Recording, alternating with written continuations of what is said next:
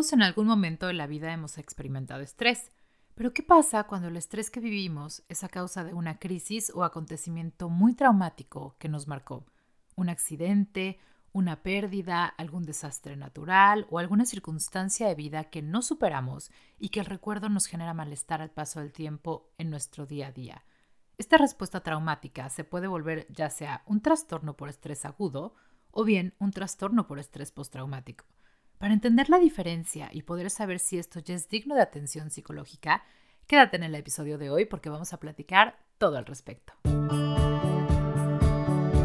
Cuando eres resiliente, aprendes a hacer lo mejor de la situación aún en momentos difíciles. Pon la psicología a tu favor y descubre qué hay detrás de lo que piensas, de lo que sientes y cómo actúas. Soy Fab Gámez y esto es Actitud Resiliente.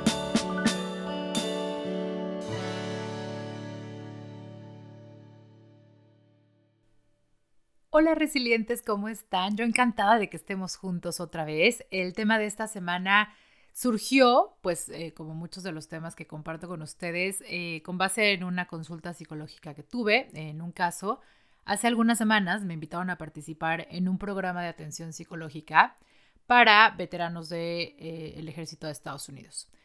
Como bien se pueden imaginar, este tipo de personas, uno de los problemas más comunes con los que cuentan es precisamente el poder lidiar, trabajar y aprender a vivir con toda la parte de la posguerra, con todas esas emociones, todas esas imágenes, todos esos recuerdos y por lo tanto todos esos pensamientos que traen. Eso me llevó a trabajar un poco más de cerca, digamos, con, este tipo de personas, con este tipo de, de, emociones, con este tipo de trastornos. Y es por eso que considero súper importante platicar acerca del tema del trastorno del estrés postraumático.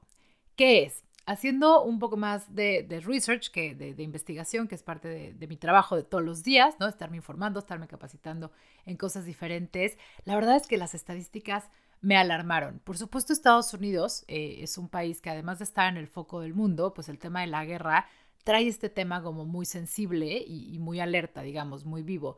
Pero la realidad es que un trastorno por estrés postraumático, esta sensación de no dejar atrás el trauma se puede deber a muchas cosas y hay muchos otros países que de igual manera tienen una población muy grande viviendo con este tipo de trastornos. Encontré, por ejemplo, que en aproximadamente el 8% de la población adulta del mundo se va a presentar en algún momento de su vida este tipo de trastorno. ¿A causa de qué? Pues de un evento de trauma. ¿A qué me refiero con un evento de trauma?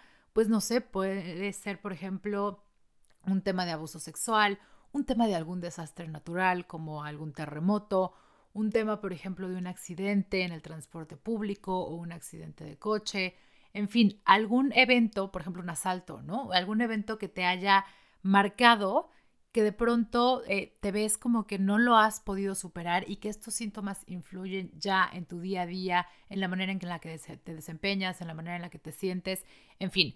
Por eso creo que es muy importante platicar acerca del tema, siempre lo he dicho, información es poder y quiero darte esta información para que si es tu caso o conoces a alguien que esté cerca de ti, que haya vivido un momento así y de pronto vean que las consecuencias emocionales y psicológicas de este evento todavía están presentes de manera negativa en su vida, que sepan qué podemos hacer, cómo las podemos identificar, qué podemos hacer y que hay una salida. Para empezar, eh, no necesitas haber estado en la guerra para tener un trastorno por estrés.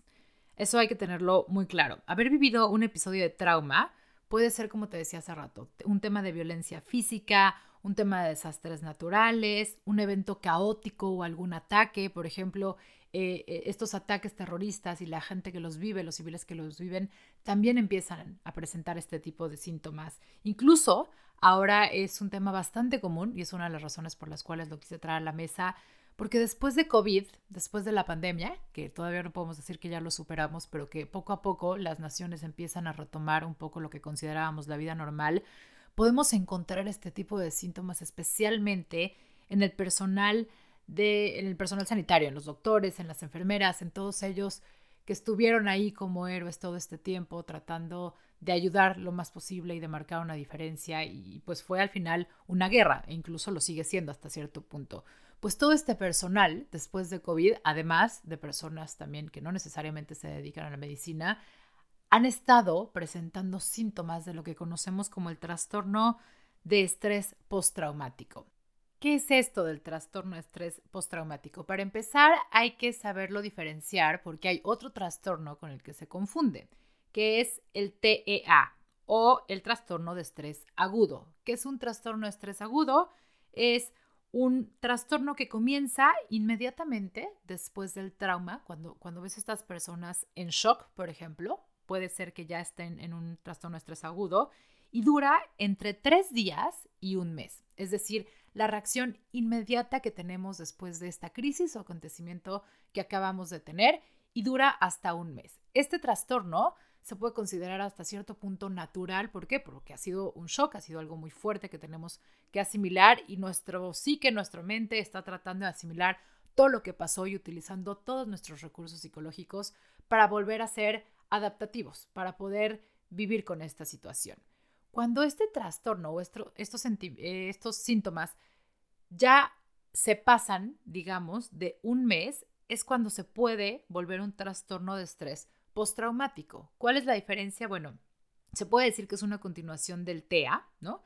Puede manifestarse hasta seis meses después del evento. Hay gente que después de la crisis o del evento traumático aparentemente está bien, ¿no? Y entonces está luchando internamente con todos sus recursos para sobrevivir, para lidiar con la situación y aparentemente está bien. Pero en un periodo de hasta seis meses después puede empezar a presentar síntomas de los cuales te voy a platicar ahorita y puede ser que sus síntomas duren más de un mes, ¿no? ¿A qué me refiero con esto? Podemos hablar de un trastorno de estrés postraumático cuando estos síntomas que te voy a platicar aparecen ya sea después del, del primer mes y hasta seis meses después del trauma y que además han sido constantes por más de 30 días. Ahí ya podemos hablar de este trastorno. Digamos que un TEA se vuelve un TEP, un trastorno de estrés agudo, ya cuando pasa del mes de constantes síntomas, ya podemos estar hablando o se convierte en un trastorno de estrés postraumático. ¿Cuáles son los síntomas? ¿Cómo lo identifico? Vamos a dividirnos otra vez. Este trastorno de estrés postraumático se manifiesta de manera diferente, por ejemplo, en los niños o en los adolescentes o en los adultos. ¿Qué signos puedes encontrar en los niños después de un trauma que te pueden hablar de que ya hay un trastorno de estrés postraumático? Problemas del sueño, pesadillas, agresividad. De pronto cuando ves al niño que está como muy enojado, como muy agresivo y no entiendes por qué. Indiferencia, ¿no? Aislamiento social que antes estaba acostumbrado a jugar y a compartir actividades con sus compañeritos, con sus amigos y de pronto lo ves que prefiere estarse un poco retraído. Ciertos eh, comportamientos, digamos, que tienen elementos vívidos en el trauma. Por ejemplo, eh, un niño que a lo mejor vivió una balacera probablemente esté reaccionando a sonidos muy graves de manera agresiva o de manera de miedo. Entonces hay que poner mucha atención. Si tú tienes un chiquito, conoces a un chiquito que vivió un trauma, hay que poner atención a estos signos porque cualquiera de estos en conjunto te puede estar hablando de que ya hay un eh, trastorno de estrés postraumático con el pequeño. Por ejemplo, en los adolescentes, eh, pues viene esta parte de la autolesión, eh, se empiezan a, lastimar a sí mismos, hay una baja motivación, también se aíslan, evitan actividades, tienen problemas de concentración, a lo mejor sus calificaciones variaron, presentan dolores de cabeza o de estómago y eh, incluso hay estudios que dicen que en los adolescentes empieza a bajar su sistema inmune y empiezan a ser más propensos a infecciones. ¿Por qué? Porque precisamente están como en un estado de caos constante. Su cuerpo está en un estado de alerta y eso altera su sistema inmune, ¿no? Entonces también, sí, si conoces a un adolescente que vivió o que pasó por un evento traumático, hay que poner mucha atención porque de pronto te pueden decir, que todo está bien, o de pronto los adultos, si compartieron este, este momento de crisis con ellos, pues están tratando de, enfocarse en ellos y de encontrar sus recursos y se nos olvidan los adolescentes, ¿no? Entonces, estos son algunos de los signos que podemos encontrar tanto en los niños como en los adolescentes que desgraciadamente pasaron por un evento así. ¿Qué hacer como adultos? Primero, escúchalos, ¿no? Pon atención a qué dicen, a cómo lo dicen, a cuáles son los comportamientos que han cambiado. Abre este canal de comunicación porque necesitan sentir que están en un ambiente de confianza para poderse expresar. algo básico, creen lo que te está diciendo. Muchas veces eh, nos pasa que como adultos ni siquiera tenemos idea que nuestros hijos o nuestros adolescentes pasaron por un momento de mucho estrés o por un momento caótico porque deciden no hablar del tema. Entonces, abrir este canal de comunicación es muy importante, que se sientan en la, en la comodidad y en la confianza de contarte las cosas y que no van a ser juzgados, ¿no? Finalmente, si ya te están diciendo las cosas, si se abre el canal de comunicación, es momento urgente de buscar un experto y de buscar ayuda. Hazlo sentir en confianza, agradecele que te lo está contando y dile que van a encontrar una solución. Lo más importante es poder transmitirles esta sensación de esperanza y de, de una u otra manera, aprobación o, o no de evaluación de sus emociones. Ahora, ¿qué pasa con el trastorno de estrés postraumático o TEPT para los adultos, ¿cómo se manifiesta? Digamos que podemos decir que se manifiesta en tres tiempos o en lo que se llama una triada clínica. El primero son los fenómenos de reexperimentación. Los síntomas que van a tener estas personas son, por ejemplo, pensamientos o imágenes muy intrusivas y muy angustiantes que les están recordando el evento traumático. Sueños perturbadores o alteraciones del sueño con el acontecimiento traumático, como si repitieran la escena una y otra vez. Sensación de que este, esta escena se está repitiendo ya sea en sus sueños o también se puede presentar a lo largo del día como flashback, ¿no? Que de pronto están trabajando o están en sus actividades y este recuerdo les viene a la mente y su cuerpo empieza a reaccionar ansioso o nervioso como si lo estuvieran volviendo a vivir. Digamos que empiezan a tener las mismas sensaciones físicas como si lo estuvieran volviendo a vivir angustia intensa al exponerse a algo que les recuerde el acontecimiento traumático. Por ejemplo, si estamos hablando de una violación eh, que, que sucedió en la calle, las personas que van caminando solas por la calle, este simple hecho les empieza a disparar todos estos recuerdos que los hacen sentir un miedo inmenso de poder vivir lo mismo. Todos estos síntomas, digamos que eh, pertenecen a esta primera parte de la triada a la que llamamos fenómenos de reexperimentación. Todas estas situaciones que te hacen sentir que literal estás viviendo ese trauma otra vez. A lo mejor si tuviste un accidente es volverte a subir al auto o a lo mejor si viviste un asalto, por ejemplo, es volver a venir en tu auto bajo la misma circunstancia la circunstancia alrededor que te hace o que le hace creer a tu mente que puedes volver a experimentar eso, estos flashazos, estos sonidos que te molestan, esta sensación en el cuerpo que te hace recordar el momento. Todo esto de reexperimentarlo es la primera fase. La segunda sería presentar síntomas de evitación, es decir, evitación de pensamientos, sentimientos o conversaciones sobre el acontecimiento traumático. Cuando las personas se empiezan a cerrar y te dicen que todo está bien, que ya está olvidado, que eso quedó en el pasado, o simplemente están en negación y te dicen que eso no pasó, que casi no se acuerdan, en fin. Eso pertenece a los síntomas de evitación o también cuando empiezan a evitar actividades, lugares o personas asociadas con el, el acontecimiento traumático, una incapacidad de recordar algún aspecto importante, ¿no? Por ejemplo, es que no me acuerdo en dónde estaba parada y por dónde llegó el asaltante, ¿no? E, estos como les llamamos como lagunas mentales o bloqueos mentales que tenemos, porque es una manera en que nuestra mente nos está protegiendo de volverlo, ¿no? Es, está dentro de los síntomas de evitación. La falta de interés y de participación en actividades importantes, una sensación de desapego de los demás, ¿por qué? Porque estas personas empiezan a aislarse con tal de no ser cuestionadas o con tal de no sentirse expuestas ante los demás. Eso, por supuesto, trae una incapacidad de experimentar toda la gama de emociones, se empiezan a retraer mucho, les empieza a costar muchísimo trabajo conectar con los demás, identificar las emociones que están sintiendo y por supuesto pues una actitud pesimista y fatalista con respecto al futuro, no hay esperanza. Eso corresponde a la segunda parte de la triada que serían los síntomas de evitación. Y la tercera parte de la triada es la respuesta hiperalerta, es decir, empiezan otra vez los trastornos del sueño, estas pesadillas en donde se despiertan sudando, ¿no? O de pronto no pueden dormir por esta necesidad de sentir que están alerta, que se cerraron la puerta, que si va a temblar otra vez, que si, ¿sabes? Entonces, eh, por supuesto, esto de una u otra manera pues como consecuencia te trae irritabilidad porque las personas no están durmiendo y por lo tanto se sienten cansados y eso los hace estar muy irritables, muy de mírame y no me toques, cualquier cosa les molesta, cualquier cosa pues terminan como por aislar eh, sus sentimientos y sus emociones y entonces por explotar por cualquier cosa. Hay una falta de concentración, hay una hipervigilancia, como este estado de, de alerta todo el tiempo, de esperando en qué momento se va a repetir la situación o en qué momento va a llegar otro desastre. Para todo tienen una respuesta sobresaltada, exagerada, ¿no? Que de pronto llegas a saludarlos y brincan, ¿no? O, que si de pronto te acercas a tocarlos o algo, brincan o, o ante una, una ambulancia, por ejemplo, están en un estado de alerta o de crisis total. Esto es lo que corresponde a la tercera parte de esta respuesta de hiperalerta. Son estas respuestas de hiperalerta, la, tercera parte de la triada, las que se convierten en síntomas que no nos dejan vivir en paz, los que ya nos están molestando y que no nos dejan avanzar. ¿Por qué? Porque nos afectan en nuestro día a día, ¿no? Ahora, ¿cuáles son las consecuencias de no atender este tipo de sensaciones o de vivencias?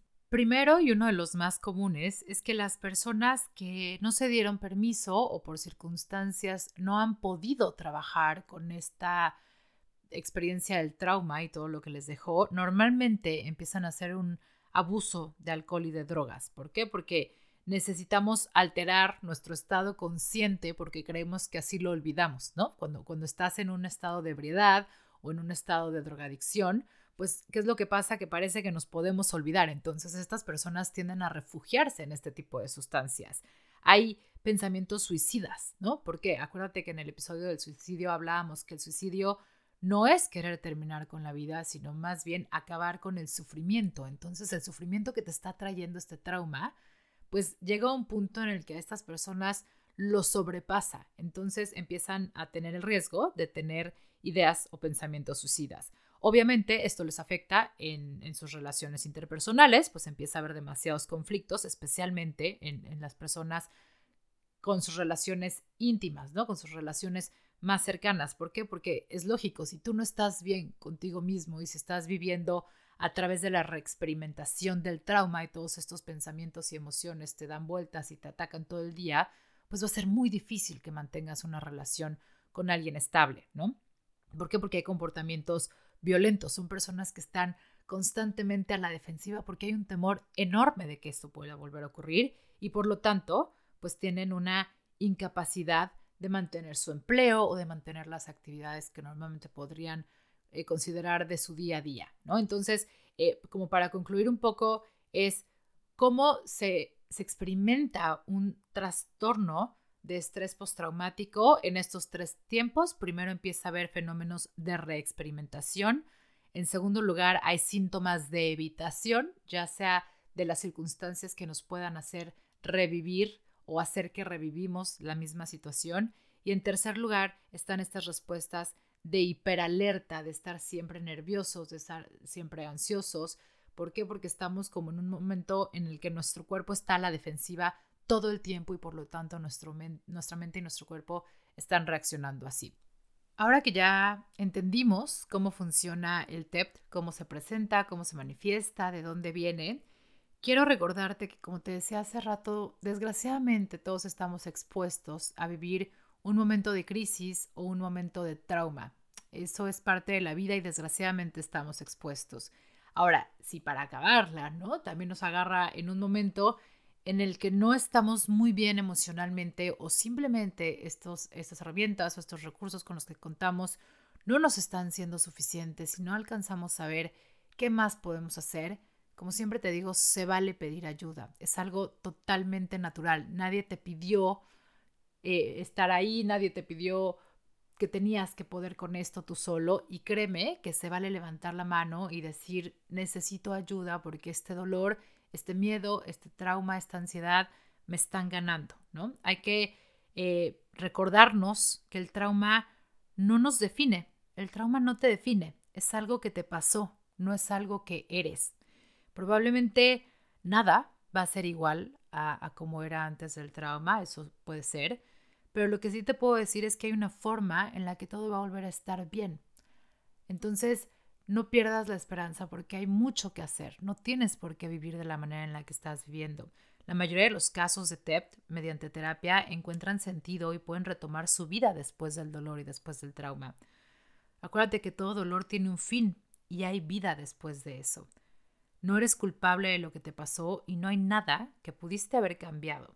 Esas ideas de lo pude haber hecho diferente, me pude haber subido al coche a otra hora o si hubiera cerrado bien, en fin, todos estos pensamientos intrusivos que seguramente no te dejan avanzar, acuérdate que los está creando tu mente como un mecanismo de defensa. ¿Por qué? Porque preferimos sentir culpa y tratar de lidiar con esa culpa de pensar en un supuesto de que pudimos haber hecho las cosas diferentes, afrontar el dolor.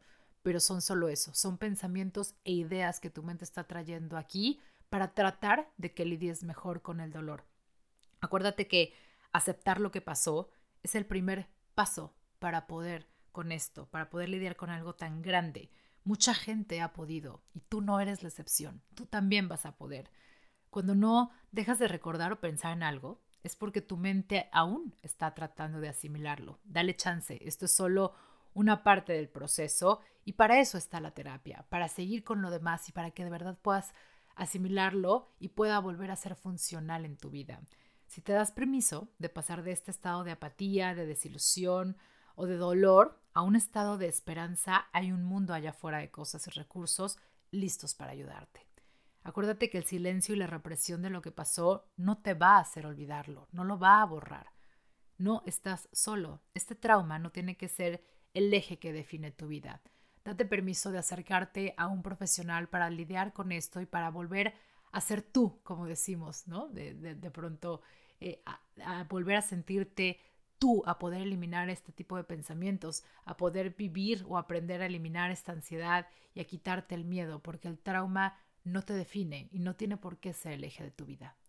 Gracias por estar aquí, espero que esta información te sea útil o si no te invito a compartirla con alguien a quien creas que le puede ser útil.